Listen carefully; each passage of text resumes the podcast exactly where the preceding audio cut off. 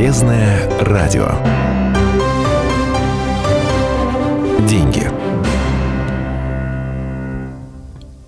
Полезное радио «Деньги» в Екатеринбурге на 92,3 FM, Нижний Тагил 96,6 FM и Серов 89,5 FM. У микрофона Людмила Варакина, за звукорежиссерским пультом Антон Байчук. Хочу представить гостью нашего сегодняшней студии. Это Ольга Ламтатидзе, бизнес-тренер. Здравствуйте, Ольга. Здравствуйте, добрый день. И сегодня мы будем говорить на полезном радио «Деньги» об ошибках начинающих предпринимателей. А, прежде чем мы начнем наш эфир, хочу напомнить телефоны прямого эфира, по которым вы можете звонить э, или оставлять свои сообщения. А, телефон 385-09-23, 385-09-23, код города 343. Итак, начинаем. Ольга, а, что же такое самое глобальное делают начинающие предприниматели, стартаперы, когда свое дело только открывают, еще только на этапе планирования? А на этапе планирования, мне кажется, самое главное – это оценить, насколько твоя бизнес-идея востребована рынком, э, какой потенциальный денежный поток, какую прибыль ты можешь получить, кто является твоей целевой аудиторией, твоими клиентами, каким образом э, будем на них выходить и как будем генерировать этот денежный поток, за счет каких инструментов. Очень важно правильно оценить э, потенциальный спрос, не ошибиться вот в своих прогнозах.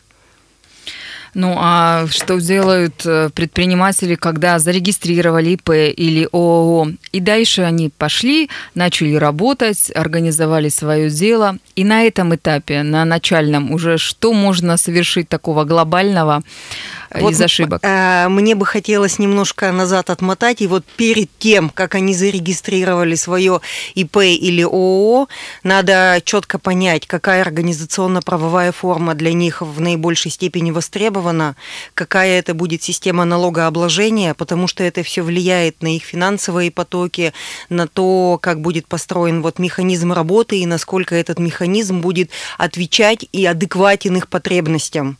А теперь давайте мы, э, раз уж заявились об этом, то нужно обязательно сказать, э, чем отличается ООО от ИП. Какие плюсы и минусы?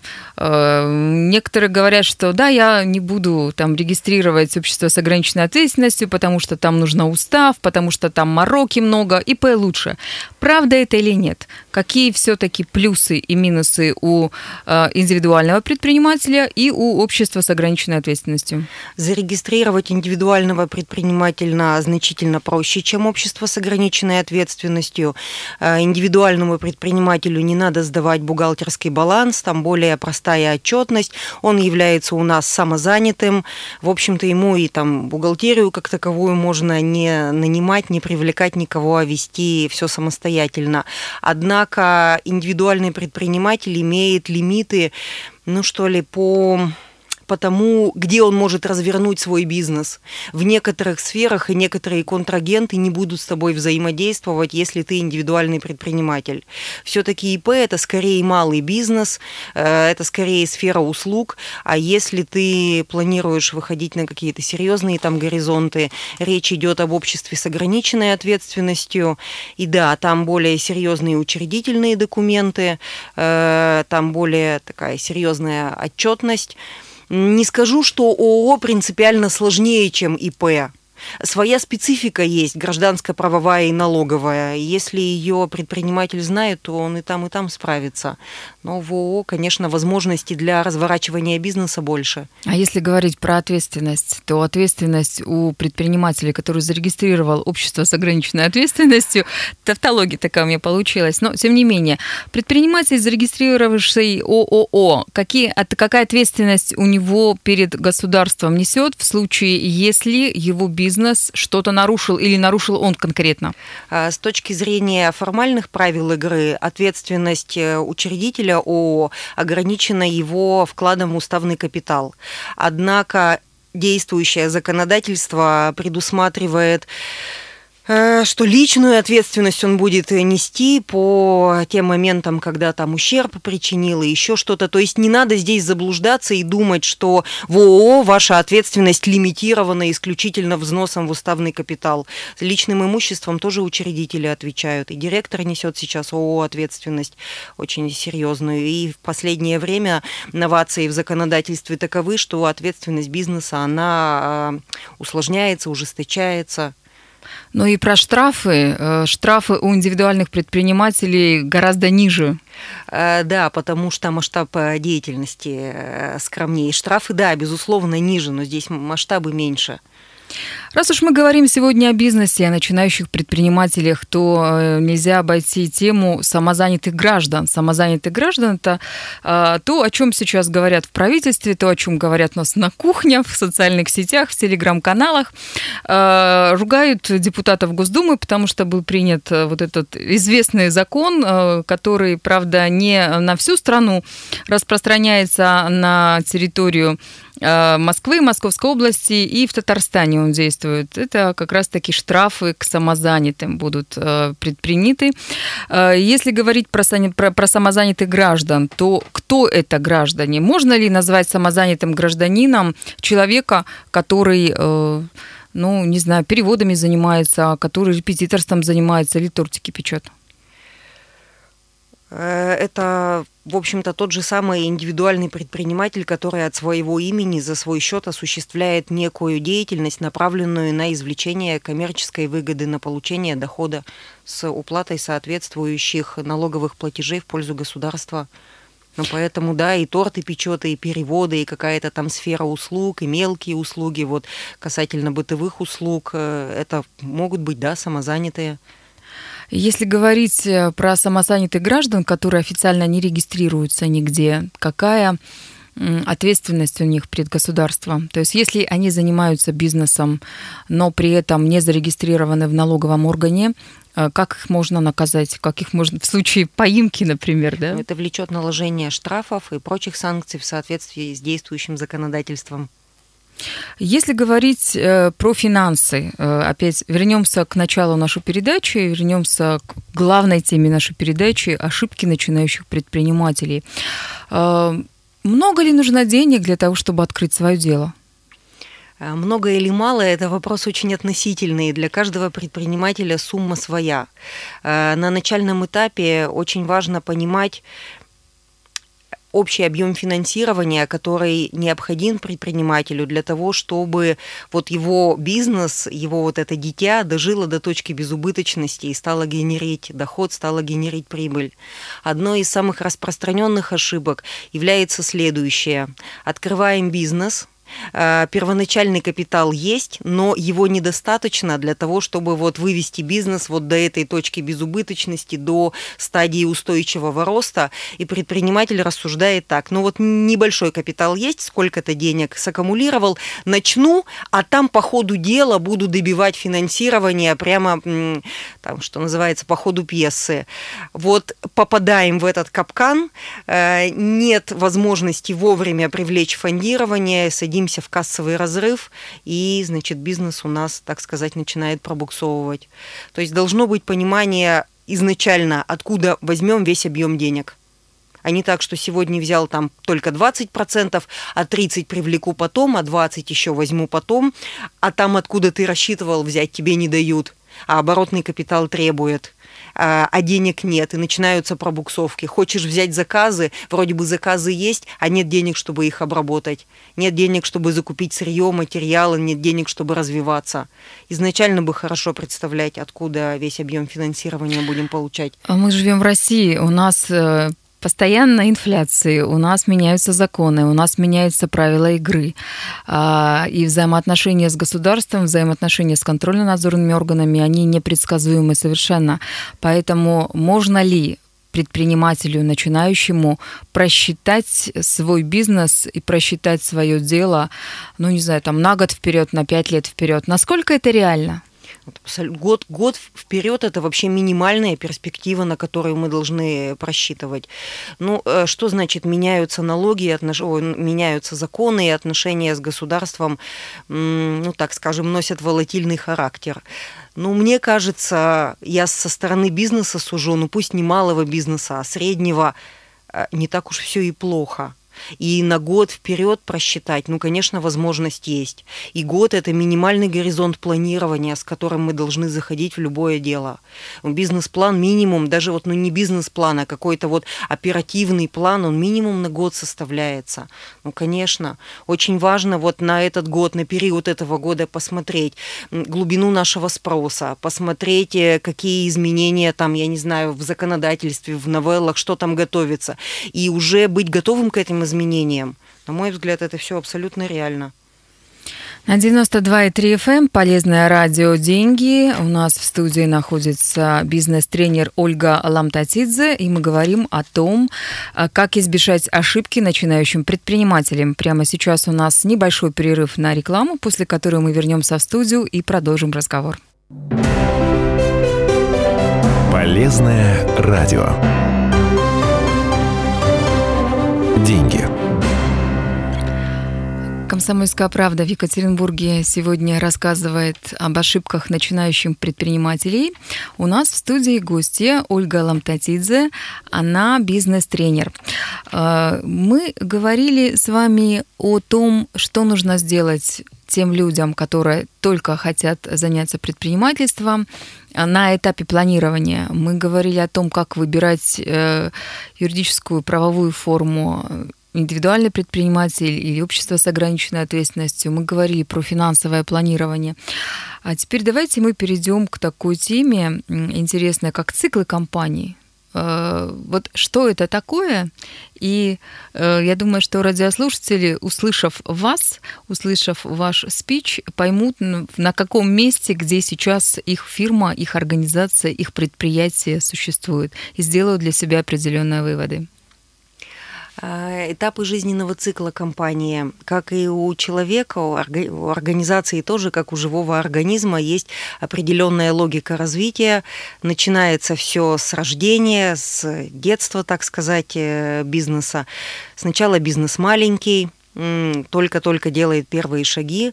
Затем следующий этап жизненного цикла – это если мы первый этап пережили, то доходим до такого бурного роста, активного развития, этап юности наступает, на нем там свои опасности подстерегают предпринимателей. После этапа юности случается ранняя зрелость, потом такая устойчивая зрелость, э, которую сменяет бюрократия, также сначала ранняя, потом уже закостенелая.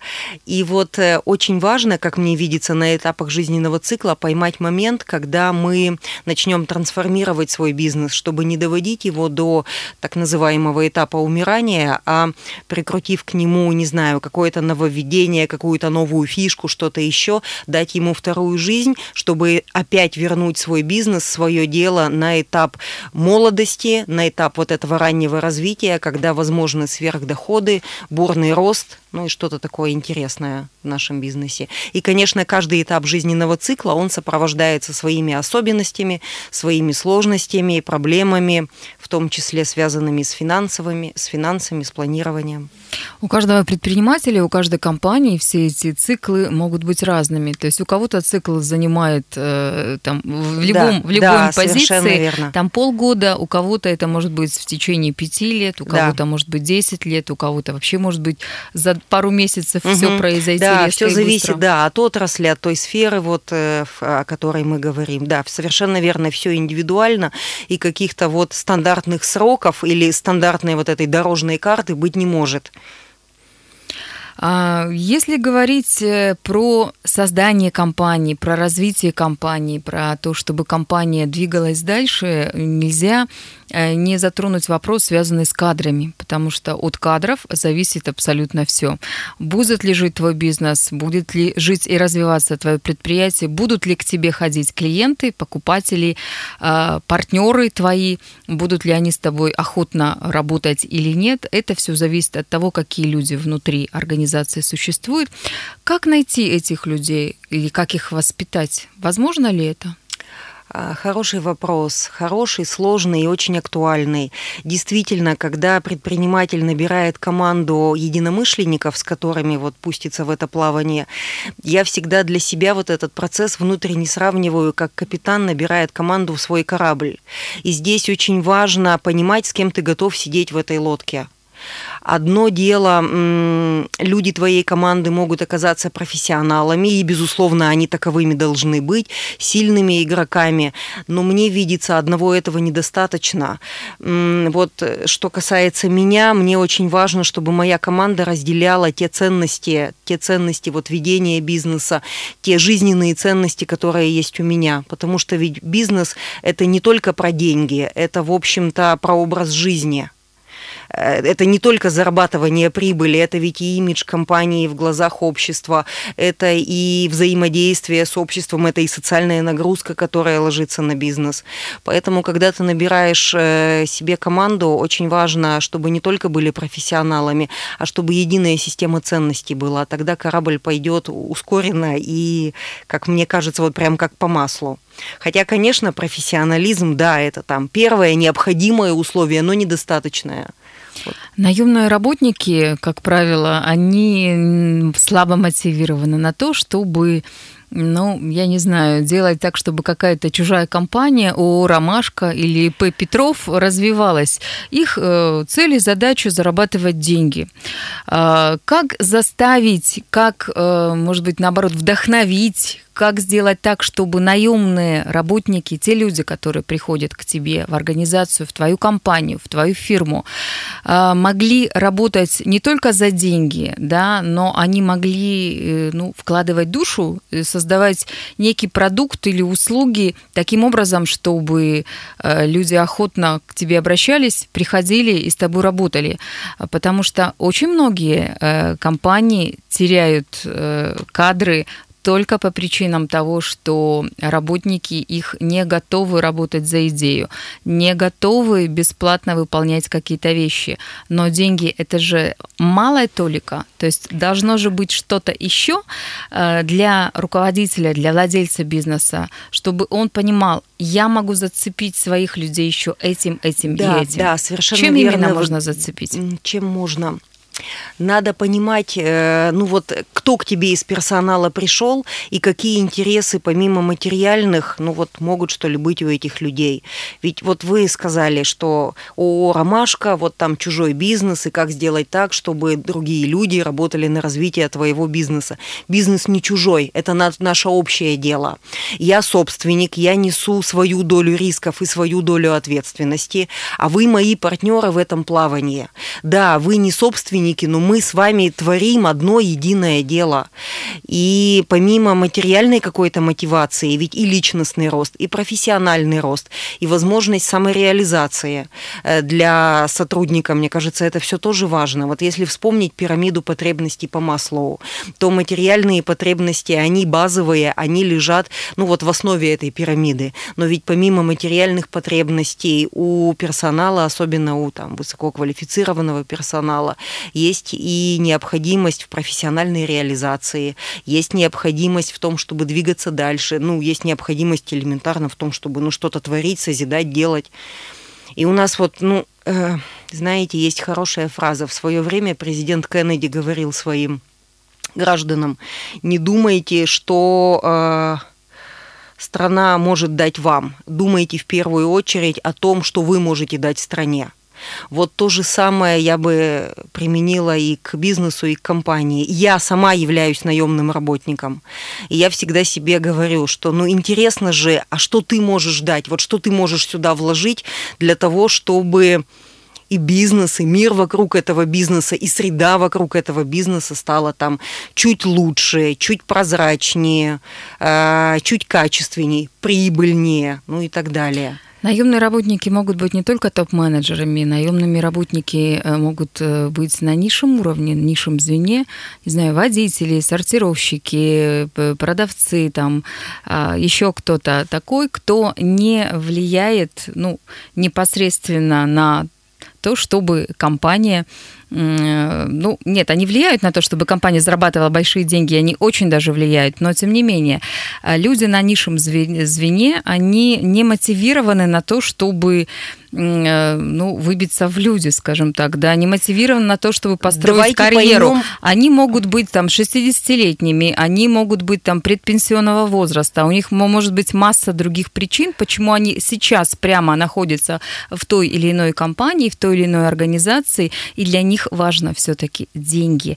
Так вот, что нужно сделать, кроме обещаний там, я помогу вам сделать карьеру, все-таки э, как работать с персоналом, собственнику, владельцу, чтобы человек, который в его подчинении находится и работает на него, захотел это сделать? Надо понять мотивы того или иного персонала. Если это, вот вы сказали, предпенсионного возраста человек, что для него важно, что его удерживает в моей компании помимо денег? Стабильность хороший социально-психологический климат, ну, элементарно доброе отношение к нему, э, комфортные условия труда – Э, те какие-то моральные и прочие вот принципы, которые на этом предприятии ну, имеют место быть. Потому что ведь на предприятии, как в государстве, все может быть по-разному.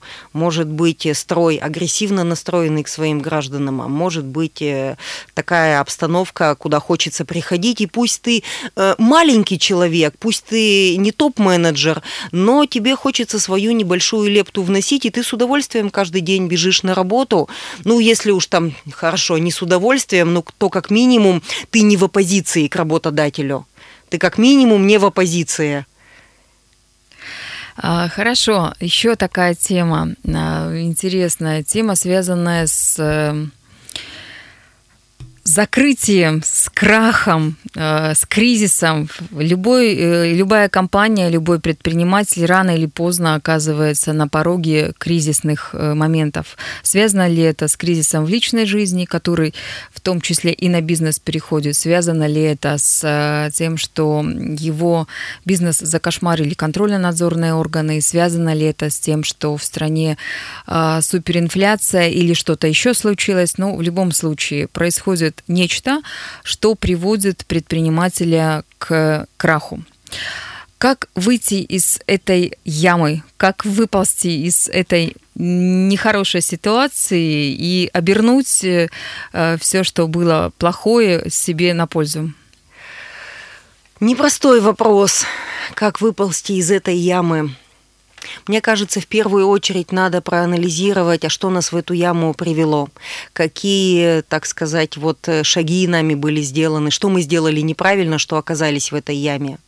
Э, проанализировать, отрефлексировать, сформулировать выводы, закрыть, так сказать, все старое за собой и дальше уже с какими-то новыми идеями двигаться вперед. Может быть, взять некий тайм-аут, э, отдохнуть, собраться с мыслями и открыть что-то новое, там, что-то другое еще, мне кажется, важно, вот когда идет процесс краха бизнеса, процесс закрытия бизнеса с минимальными потерями для персонала, для государства, для себя выйти из э, этого процесса. То есть даже если крах и даже если закрытие, это должен быть управляемый процесс.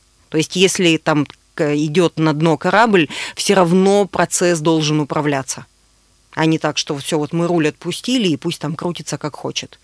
У меня есть примеры вот там из моего ближайшего окружения. В свое время наблюдала, как э, частный вуз, э, коммерческий вуз приземлял свою деятельность, и как все грамотно было сделано. Это было там несколько лет назад, когда ужесточились регулятивные меры государства в отношении э, высших учебных заведений, и стало понятно, что идет укрупнение рынка, и частным вузам не выжить, жить. И э, ректор понял, что вот там условно у него есть еще два года до а, окончания игры. И в плановом порядке сначала не стали там проходить аккредитацию, ну так это все было сделано спокойно, без паники, спокойно передали студентов в другие вузы, со студентами была проведена работа, э, с персоналом, с преподавателями, административным персоналом проводилась работа. Им было сказано, что, ребята, вот через два года мы не будем больше, у нас не будет лицензии, мы значит, э, будем приземляться потихонечку. Персонал имел возможность, э, получил возможность найти работу там где-то в другом месте, был временной лаг, чтобы, ну, вот куда-то как-то переориентироваться и уйти в другое место. А затем вот те площади, на которых был этот вуз, продали строительные компании, выстроили жилой дом, и просто новый бизнес на этом месте начался. О бизнесе мы говорим сегодня на радио «Комсомольская правда». Продолжим тему после выпуска новостей. Полезное радио. Деньги. Полезное радио сегодня говорит про ошибки начинающих предпринимателей. У нас в студии гость Ольга Ламтатидзе, бизнес-тренер. А, у нас пришло сообщение от нашего радиослушателя Бориса из города Серова. Как выстроить систему KPI? Э, очень модные вопросы в последнее время. Давайте обсудим, что мы под этими KPI понимаем. Это некие индикаторы, некие показатели, э, к которым привязывается оплата труда или премирование. И вот здесь вот очень важно, чья оплата труда и чье премирование привязывается к этим KPI. В классической теории менеджмента э, на KPI у нас завязан только топ-менеджмент. То есть вот есть собственник, он непосредственно участвует э, в прибыли компании, а есть топ-менеджеры, которые за свои усилия, за свои управленческие усилия, знания, навыки желают получить некий денежный эквивалент. И вот чтобы рассчитать размер этого денежного эквивалента, мы придумываем вот эти вот самые KPI. Для разных топ-менеджеров это могут быть там свои KPI, например, для директора по продажам, условно это может быть там валовая прибыль от продаж, для финансового директора это там, чистая прибыль или какие-то иные показатели. Что говорит вот моя практика, мой опыт? У нас стремление к этим KPI, оно доходит до какого-то ну, вообще безумие. Мы даже техничку, уборщицу, машинистку или там оператора, который у нас сидит на первичной документации бухгалтерской, мы стараемся к этим KPI привязать. Не надо этого делать. Для простого линейного персонала есть заработная плата и есть, ну, элементарно там премиальный фонд к Новому году, к дню рождения фирмы и так далее. А KPI – это все-таки премирование высшего руководства, премирование топов. И самый главный вот э, принцип, который при формировании KPI должен соблюдаться, тот сотрудник, для которого мы вот этот KPI э, формируем, он должен напрямую на этот показатель воздействовать. Ну, например, э, коммерческий директор, тот, кто отвечает за продажи, он у меня не отвечает за чистую прибыль. Он непосредственно воздействует только на прибыль от продаж. Поэтому правильнее коммерческого директора привязывать к прибыли от продаж. Э, до чистой прибыли там еще много кто из топ-менеджеров потопчется и там до чистой дойдет. То есть вот, вот эта непосредственная связка должна быть. Сотрудник-показатель, и у сотрудника должно быть прямое воздействие на тот показатель, на тот индикатор, который в качестве KPI закреплен. Но мы заговорили уже про топ-менеджеров, а топ-менеджеры, конечно же, в э, самом маленьком микробизнесе их не существует. Там, как правило, предприниматель, он сам и водитель, и секретарь, и э, грузчик, и он же продавец, и он же бухгалтер, один в трех лицах или даже в десяти лицах, как правило. Поэтому вопрос следующий. Может ли э, маленький предприниматель, маленький бизнес вырасти в крупный? Реально ли это? И что для этого нужно сделать? Ну, я думаю, что ничего невозможного нет в нашем подлунном мире. конечно, реально, если мы найдем ту рыночную нишу, которая нам обеспечит, ну, вот этот вот старт к звездам, вырасти можно. Но надо понимать, на каком сегменте мы будем расти. Какую такую вот уникальную, какую-то коммерческую жилку мы нащупаем, которая еще не занята другими, и мы сможем вырасти.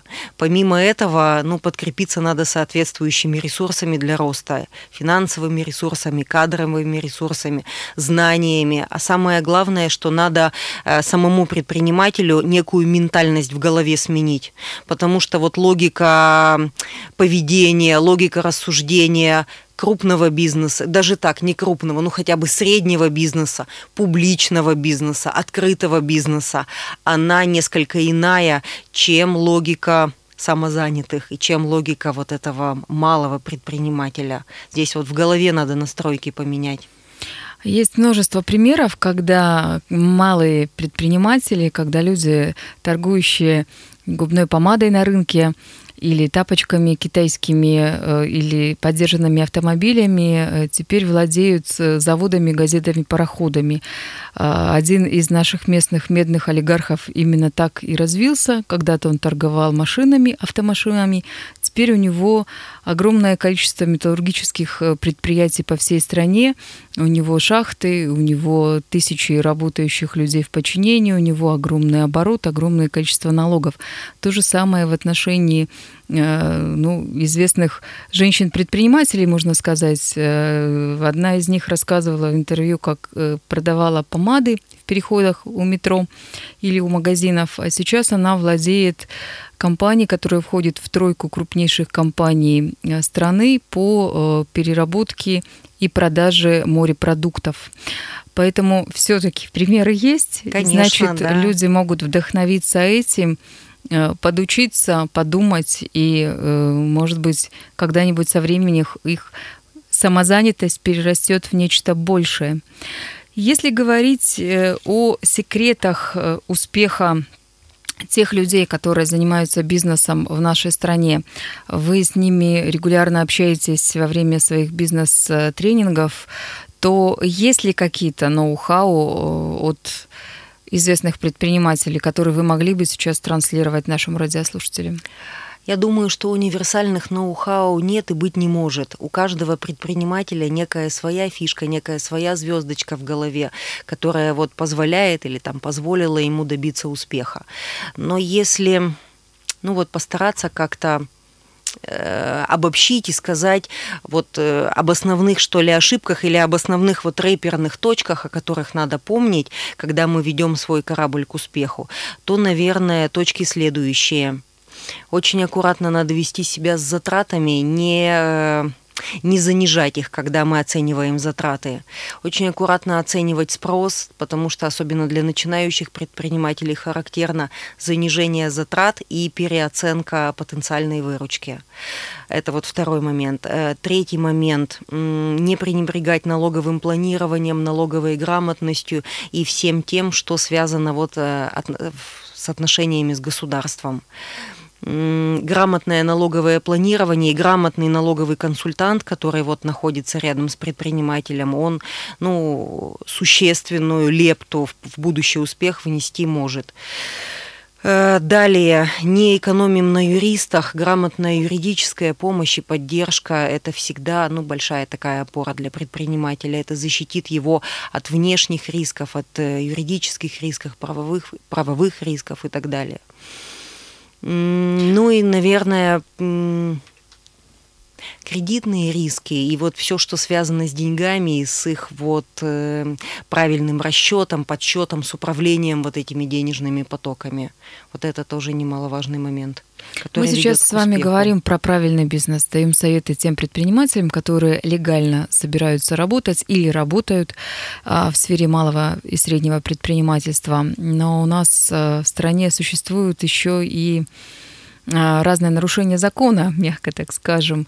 А, предприниматели вынуждают давать взятки, предприниматели вынуждают, э, ну, вынуждены обманывать своих клиентов, потребителей, продавать некачественный товар все-таки российский бизнес, он этим э, и отличается от западного? Или э, на Западе тоже Э, обманывают, дают взятки должностным лицам и осуществляют прочую нехорошую деятельность. Ну, э, я думаю, что и там, конечно, есть своего рода перекосы и сложности. Но давайте вот мы все на систему-то не будем сваливать. Взятки, некачественный товар. Ну вот я не буду давать взятки. Я не буду заниматься некачественным товаром. А, каждый ведь сам решает для себя, быть или не быть, иметь или не иметь. И когда вот мы в целом говорим и вот обобщаем, что вот система заставляет там давать взятки. Наверное, наверное, все это имеет место быть. Но выбор-то ведь каждый раз за нами. Э, как строить свой бизнес, как строить отношения с государством. У меня есть масса знакомых предпринимателей, которые успешно осуществляют свою деятельность и не страдают от мздоимцев со стороны государства. Все в порядке. А если говорить как раз-таки про мздоимство и про все остальное прочее, э, с вашей точки зрения, все-таки это не так распространено в нашей стране? Это миф? Вы провокационные вопросы задаете. Но я оптимист, или так скажем, вы, наверное, даже скажете, я в розовых очках смотрю на мир. Я считаю, что в нашей стране можно, дел- можно и нужно делать бизнес. Вот кто бы что ни говорил, надо пытаться, надо делать, возможно, на какие-то преграды, на что-то нехорошее мы будем натыкаться, будем падать на коленки, надо снова вставать и снова двигаться дальше. Потому что если мы все время будем пенять на то, что а вот у нас система такая, вот нам не дают, а вот бюрократы, а чиновники, ну, мы никогда ничего тогда хорошего не построим. Надо пытаться делать, делать честно, правильно, на совесть. Я вам необычный вопрос задам. Что нужно делать предпринимателю, если он выдохся, если он не знает, как ему действовать дальше, он, у него нет сил идти вперед? Взять паузу и подумать, где ты можешь черпать вдохновение взять паузу, вообще все выключить, а может быть там а, а, отключиться отдел, понять, почему закончились силы, что ты делал не так. Нет универсального совета. А, раз закончилось вдохновение, значит, что-то ты делал не так потому что если вот все правильно, э, все в нужном русле, то бизнес будет питать тебя энергией, твое дело будет приносить тебе удовлетворение. А если это нет, надо искать корни, причины, ставим на паузу и ну, некой рефлексией занимаемся. Это была Ольга Ламтатидзе, бизнес-тренер и ее полезные советы на радио «Комсомольская правда». Оставайтесь с нами и продолжайте слушать наше радио. Полезное радио. Деньги.